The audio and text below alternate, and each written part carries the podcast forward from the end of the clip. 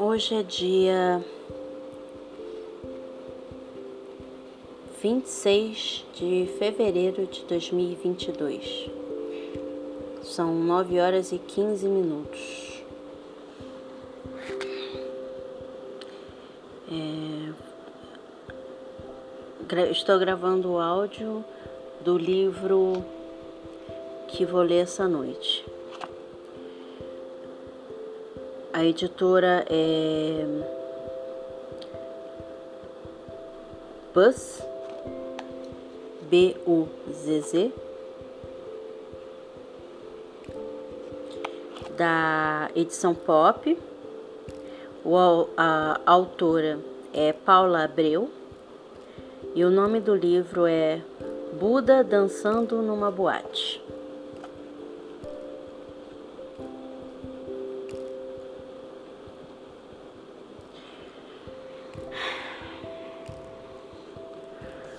Atrás da capa está escrito: Buda dançando numa boate é um livro para ajudar você a perceber que a espiritualidade de que todos nós precisamos está em tudo, e não só em uma meditação aos pés do Himalaia.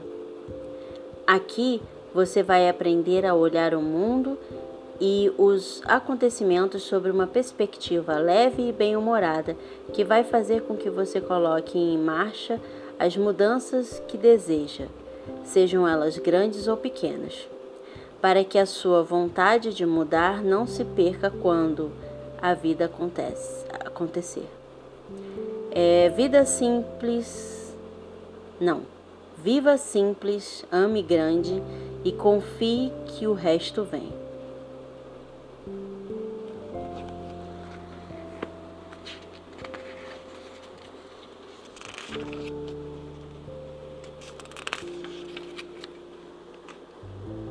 A dedicatória é para minha família. Sinopse tem a introdução, capítulo 1 simplicidade, capítulo 2 entrega, capítulo 3 coragem, capítulo 4 presença, capítulo 5 gratidão, uh, papos retos finais e papos retos finais. Então vamos para a introdução. É o fim do mundo, meu filho.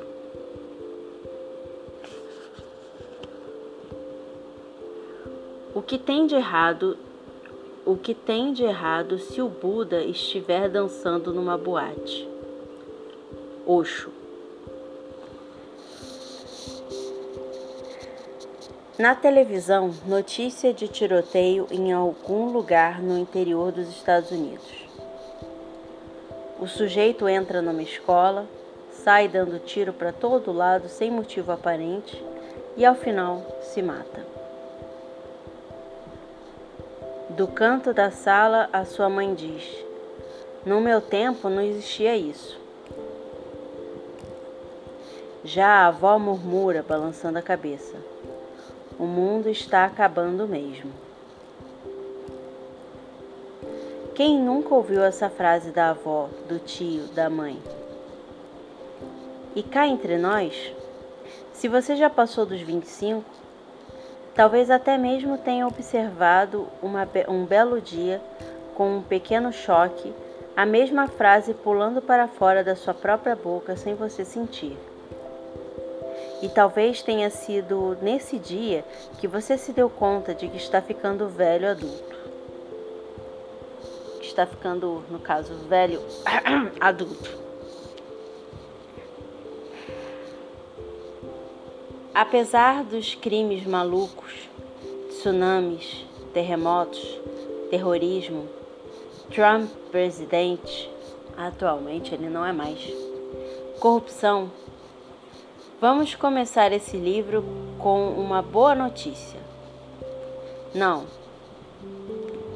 não é o fim do mundo, mas é, sim, o recomeço do mundo. O mundo que nós conhecemos está mudando e cá entre nós já não era sem tempo.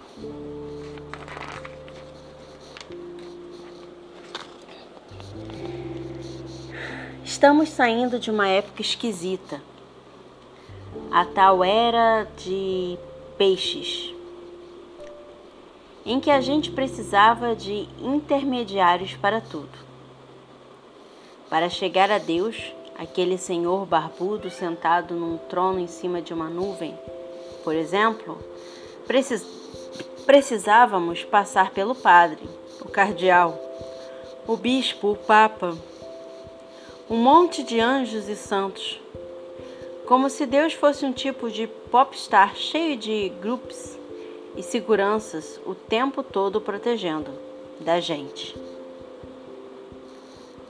Para chegar no conhecimento ou aprender qualquer coisa, a gente precisava ir à escola, faculdade, fazer pós-graduação, mestrado e doutorado.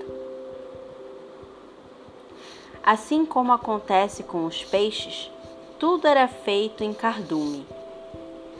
Nosso sistema educacional era focado na homogeneização das crianças. Todas usando o mesmo uniforme, estudando as mesmas coisas, independentemente das suas aptidões, talentos e sonhos. Cantando o hino nacional enquanto a bandeira era hasteada toda segunda de manhã. Até para rezar tínhamos que usar palavras decoradas e falar com Deus como se estivéssemos falando com o nosso tataravô em um outro século, cheios de temor, pompa e, uma, e um linguajar rebuscado e rococó. Não é que já estejamos totalmente na tal era de Aquário, onde vale a interdependência, onde cada um acessa o que quiser, seja Deus, o conhecimento ou o que for como quiser, à sua própria maneira. Estamos exatamente no momento da transição. Meu filho ainda vai a uma escola tradicional, mas já pode escolher a cor da camiseta do uniforme, dependendo do humor do dia, e também pode usar a bermuda que quiser. Ele é obrigado a estudar matemática sem gostar muito, mas também toca o ukulele de, desde os seis anos. Pode ser que um dia, em apuros, ele reze dizendo: Pô, papai do céu, quebra essa para mim. Já não somos mais obrigados a comprar músicas, casas de veraneio e nem mesmo carros. Podemos apenas usufruir de todas essas coisas sem a necessidade de posse. Aliás, falando em carros, eles provavelmente não vão existir como propriedade privada daqui a cerca de 20 anos. Afinal, quem vai ser doido de gastar dinheiro para ter um carro, podendo pedir um Uber que chegará em 30 segundos e, e custará 30 centavos por 1,6 quilômetros rodados num carro com piloto automático e sem motorista? As moedas criptografadas prometem o fim do dinheiro e com ele o sistema bancário, talvez ainda no nosso tempo de vida. Os cientistas garantem que quem tem menos de 50 anos de idade hoje vai viver até os 100, 120 e seus filhos vão viver algo entre 200 a 250 anos. Imprimindo novos corações com impressoras 3D e fazendo transplantes comandados por braços mecânicos e inteligência artificial. Eu conheço um americano que fundou uma empresa de mineração de asteroides e está construindo espaçonaves em que, segundo ele, você e eu poderemos ir a Marte a passeio nos próximos cinco anos. por menos de 5 mil dólares a passagem. É o fim do mundo como o conhecemos e o seu recomeço. E você está sendo convidado a participar desta reconstrução.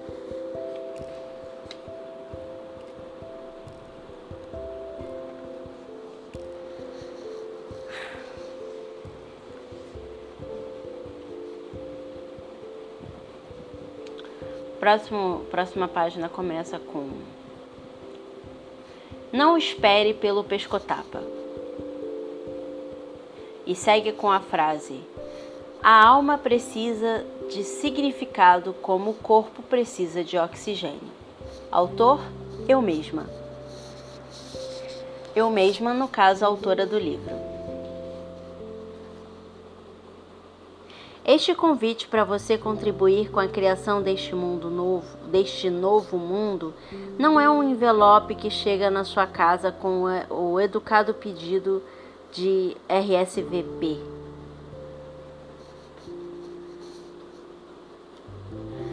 Ao contrário, nas primeiras vezes em que você recebe este chamado, ele é tão sutil que é capaz de você nem perceber. Por exemplo, Lá está você de boa na sua vizinha, na sua vidinha e de repente cai nas suas mãos, emprestado pelo amigo do amigo, um livro super espirit... um livro super inspirador. Ao ler, você pensa: "Nossa, que vontade de, por exemplo, terminar esse relacionamento abusivo que estou vivendo ou Pedir demissão deste trabalho que não me realize e fazer algo que ajude outras pessoas, ou começar a me exercitar e comer direitinho na segunda-feira. Mas a segunda-feira chega e a vida acontece. Seu filho acorda com dor de barriga, o chefe resolve passar aquele novo projeto enorme para você, chove a chove a cantaros chove a cântaros. A moça da academia fala que você precisa trazer um, um atestado médico antes de poder começar a malhar. Perto do seu trabalho só tem lanchonetes e você, que está todo enrolado no trabalho, acaba almoçando um cheeseburger com fritas, é claro. E a mudança? Aquela mudança, sabe? Aquela que você estava super, super inspirado a fazer ontem. Bom,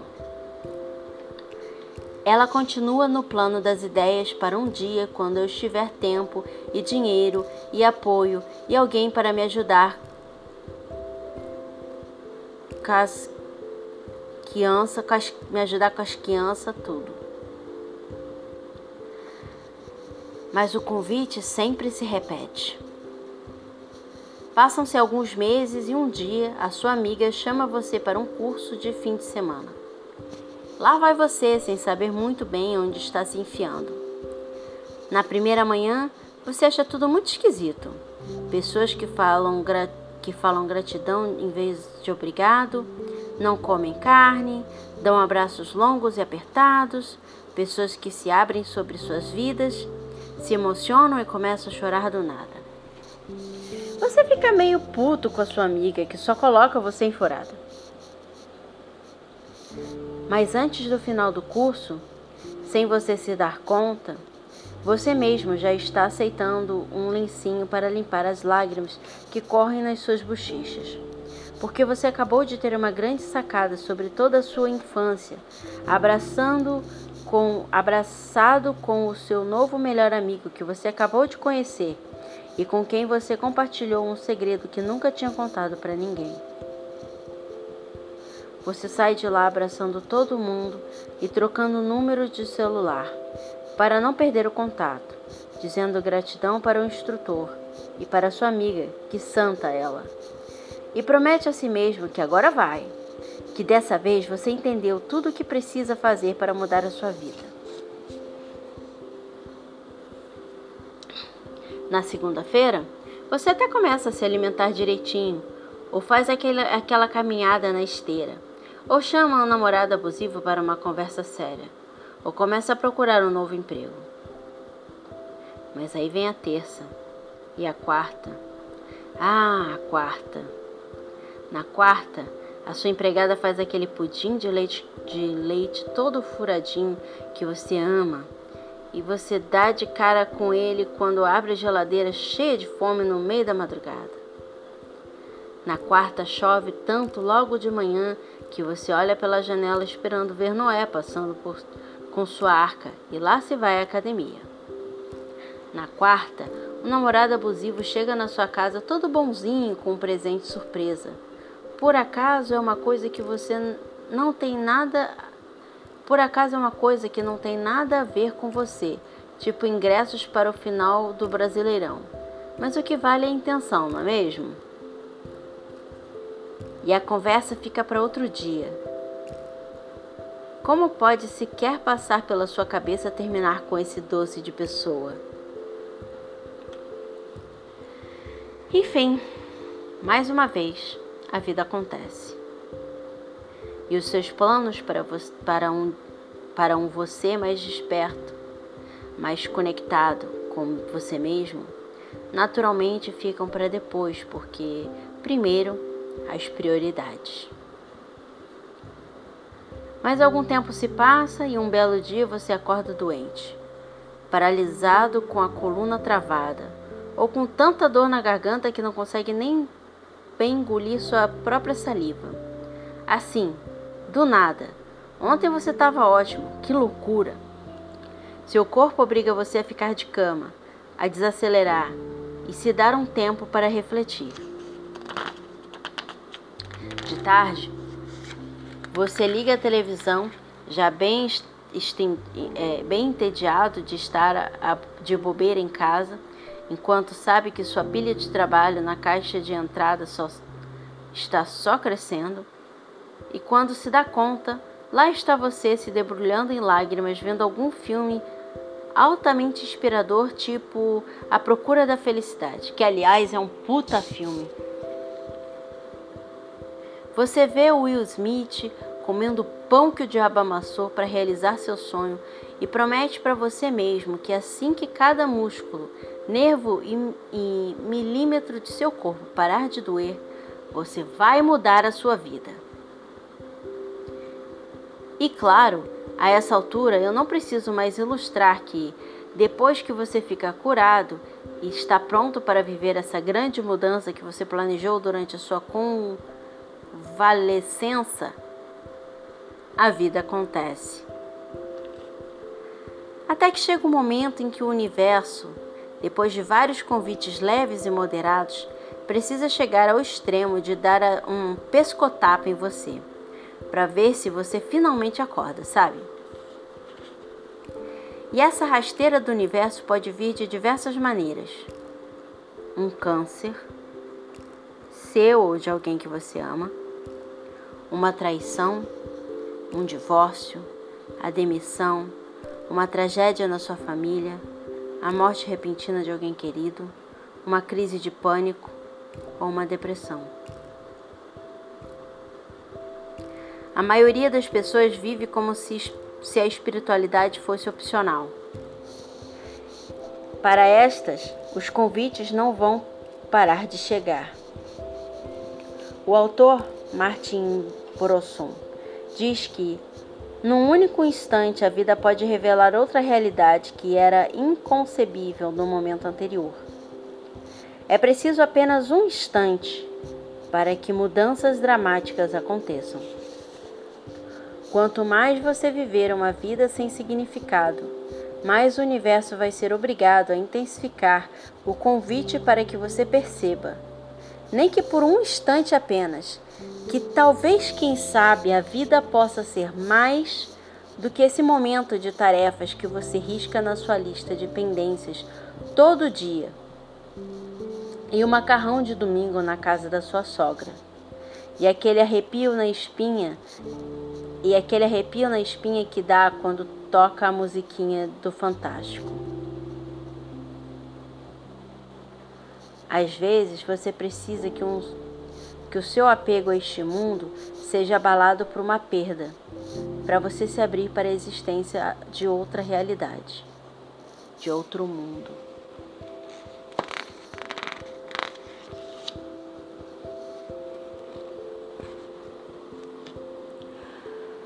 O movimento.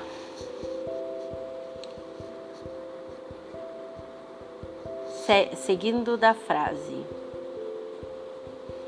Seja a mudança que você quer ver no mundo.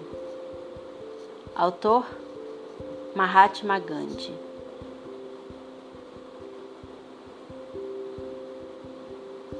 No meu livro Escolha Sua Vida, eu falo de uma revolução silenciosa que estaria acontecendo no mundo. A revolução das pessoas que não aceitam mais um trabalho sem propósito. Mas Desde a publicação do livro em 2013, descobri que a revolução era bem maior do que eu imaginava. Não se trata apenas da busca por significado no trabalho, mas sim da busca por significado na vida.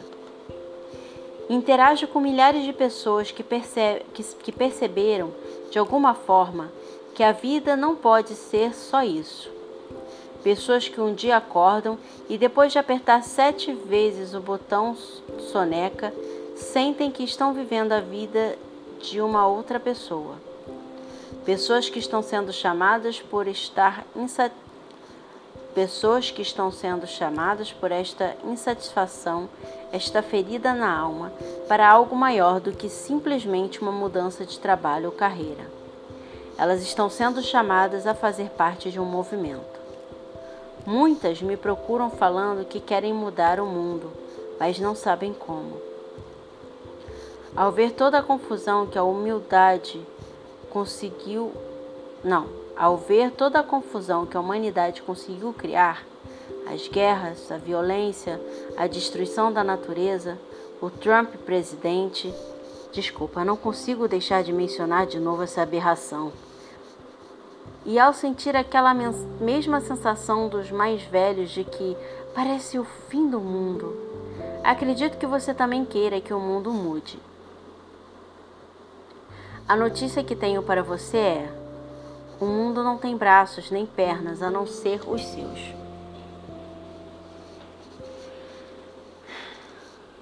Talvez você esteja esperando que outra pessoa seja a autora dessa, dessa mudança.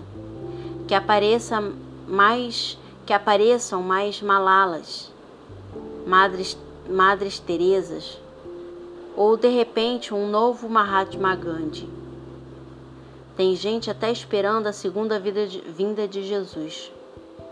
Muito embora eu duvide muito que ele apareça por aqui mais uma vez depois da última recepção. Acontece que o mundo só muda uma pessoa de cada vez.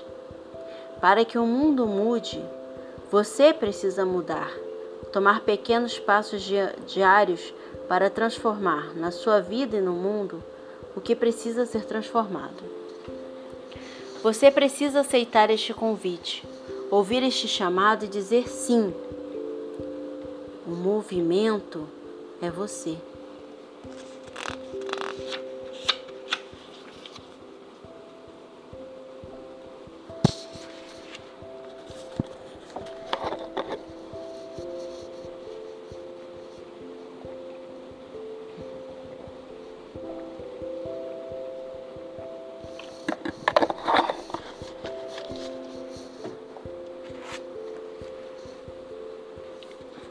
Buda dançando numa boate.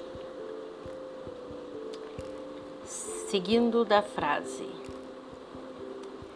Minha religião é o amor. Cada coração é o meu templo. Autor Rumi. Às vezes me perguntam das, nas redes sociais qual é a minha religião. Minha resposta é sempre a mesma: nenhuma. Embora eu estude e respeite todas as principais religiões. O termo religião vem do latim religare, que significa religar. Ou seja, as religiões foram criadas para que o homem pudesse se reconectar com o sagrado, se religar ao divino. Mas, antes disso, bem antes, já existia a espiritualidade.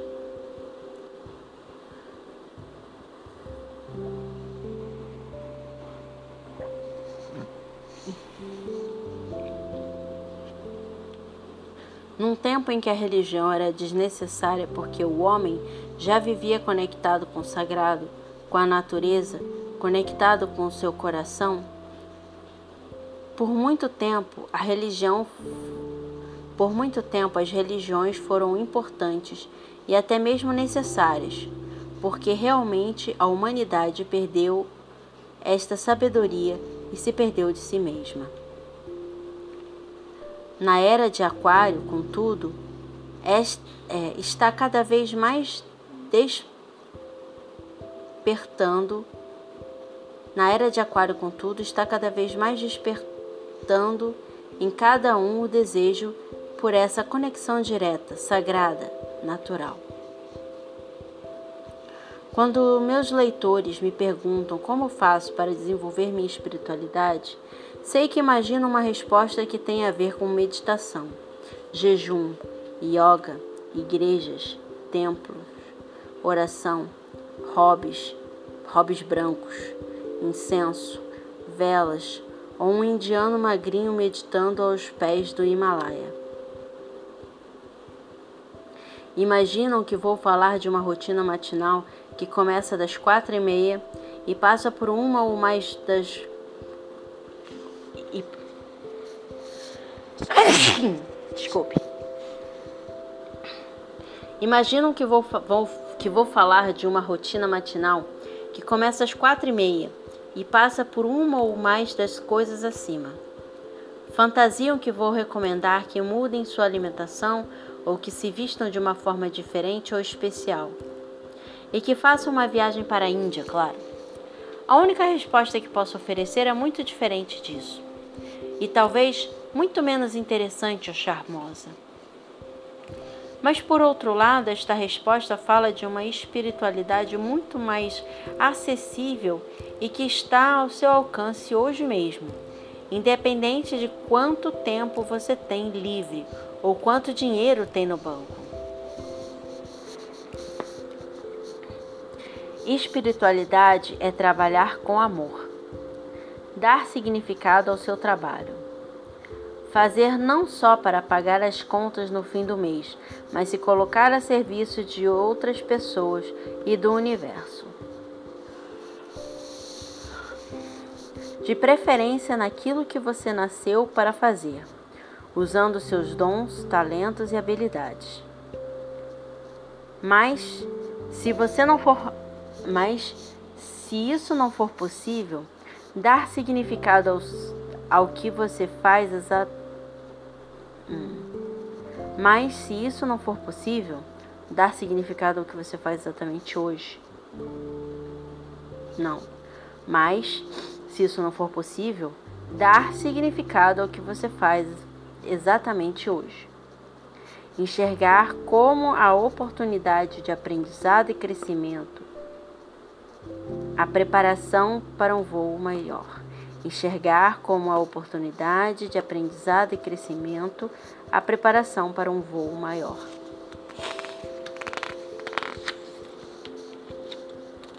Espiritualidade é estar bem com, sua, com as suas finanças.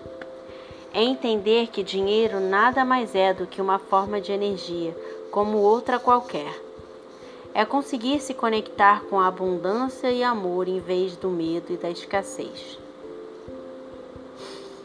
É agir com coragem, mesmo com medo, sempre que a voz do seu coração mostrar o caminho certo, inclusive quando este caminho não for o mais gostosinho.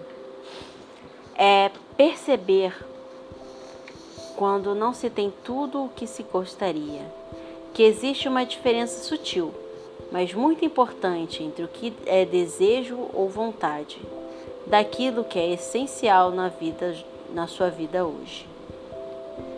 E sentir uma gratidão profunda ao perceber que o essencial necessário para a sua sobrevivência já está sendo suprido pelo universo. A espiritualidade é estar presente nos seus relacionamentos, enxergar a divindade no curso e honra enxergar a divindade no outro e honrar isso. É dar ao outro seu tempo e a sua atenção plena. É perceber que as pessoas em volta não são só figurantes na sua história, elas têm histórias também. É escutar essas histórias com o coração, se abrir para o outro. É perdoar. Não porque você é espiritualizado e superior, mas porque você se deu conta de que aquilo que você acreditou que tinha acontecido não aconteceu. Você corrigiu a sua percepção. Espiritualidade é andar nas ruas da sua cidade e, em vez de olhar apenas para a sujeira ou a violência, enxergar a beleza da cor do céu, sentir com prazer a brisa que bate no seu rosto quando você atravessa a rua. É ver as árvores e entender que elas têm um, uma sabedoria milenar e respeitar essa sabedoria.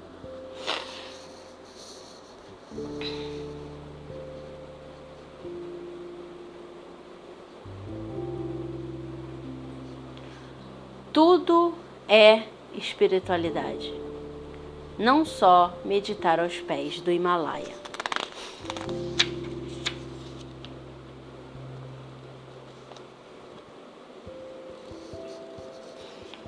Espiritualidade é observar quantas pessoas invisíveis trabalham para você, não, trabalham para que você possa ter o que você, para que você possa ter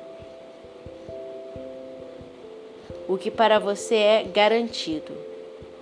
Quem conserta os fios e cabos de eletricidade, as tubulações de gás sob o chão que você pisa? Quem rala o queijo que você joga por cima do seu macarrão no restaurante? É perceber que hoje você está exa exatamente onde deveria estar e o universo está lhe dando exatamente tudo o que você precisa no momento presente. E é sentir gratidão por tudo isso. É parar de rejeitar e resistir aos problemas, às adversidades e aos desafios, se achando injustiçado ou vítima, porque a vida não está acontecendo exatamente do jeito que você acha que deveria estar. É acreditar que existe uma inteligência superior à sua e abraçar a possibilidade de você não estar vendo hoje como, este, como estes problemas e adversidades só estão acontecendo para o seu próprio crescimento pessoal e espiritual. É confiar e entregar, mesmo quando você não, consegue, não conseguir enxergar nada disso. Tudo isso é espiritualidade e pode fazer parte da sua vida hoje, a partir de agora. Basta você fazer uma única nova escolha. Como não ler este livro? Escrevi este livro com o objetivo de mostrar para você, você algumas áreas da sua vida, desde a sua agenda ao seu bolso, passando pela sua saúde, seu trabalho, seus relacionamentos e emoções que talvez mereçam ser vistas de, um, de uma nova perspectiva e talvez mereçam algumas mudanças pequenas ou grandes. Ofereço a você aqui ideias de pequenos passos práticos que você pode dar diariamente para colocar esta mudança em ação, para que a sua vontade de mudar não se perca quando a vida acontecer. O jeito errado de ler este livro é o que vamos chamar de o jeito da era de peixes. Lembra que falamos que a era de peixes adora um intermediário, um guru, um sabichão que por algum motivo misterioso sabe mais que você? Então, primeiro de tudo, você não pode se esquecer de que eu não sou o seu guru ou qualquer espécie de intermediário entre você e a sua própria luz. Meu único papel é por meio de reflexões, perguntas e sugestões, ajudar você a se reconectar com a sua própria verdade. Também não existe neste livro nenhuma hierarquia entre os textos. Isso significa que você não precisa ler os capítulos da ordem na ordem em que estão organizados. Você pode, claro, você pode, claro, porque você pode qualquer coisa que fizer sentido para você. Você pode fechar os olhos, respirar fundo, fazer uma pergunta para o universo, abrir o livro e deixar que a sincronicidade traga a você a resposta ou a reflexão que você precisa naquele momento. E, por fim, não existe um único caminho que se diz e, por fim, não existe um único caminho de se fazer este movimento em direção a você mesmo. Há 7 bilhões de habitantes no mundo. E isso significa que há 7 bilhões de diferentes caminhos. Descubra o que funciona para você. Ainda que ninguém nunca tenha feito nada parecido, acredite. Se está, é, se está alinhado com a sua verdade, é o seu caminho. Não leia este livro sem um caderno e caneta à mão. Todos os meus clientes e alunos têm um caderno que chamamos de caderno do eu. Eu também tenho o meu, claro. Nele anotamos nossos insights, ideias, medos, reflexões e fazemos perguntas para o universo. Sugiro fortemente que você crie o seu caderno no, do eu para esta jornada. Não deixe o ego convencer você que é necessário ir numa papelaria especializada e comprar um caderno de capa de couro e folhas de papel feita à mão no Nepal. Daqueles que você vai ter pena de usar, aliás. Basta roubar um caderno velho da escola do seu filho no ano passado ou uma, uma agenda antiga sua. O importante é que, enquanto você lê este livro, você crie este espaço físico onde você possa refletir, escrever, desenhar, pintar, o que der na sua telha. Desconfio que a sua alma vem pedindo por este espaço há tempos.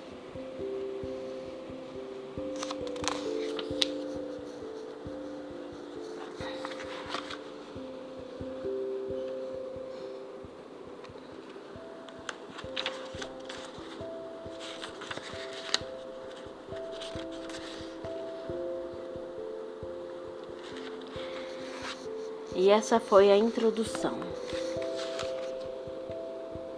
Próximo capítulo: Simplicidade.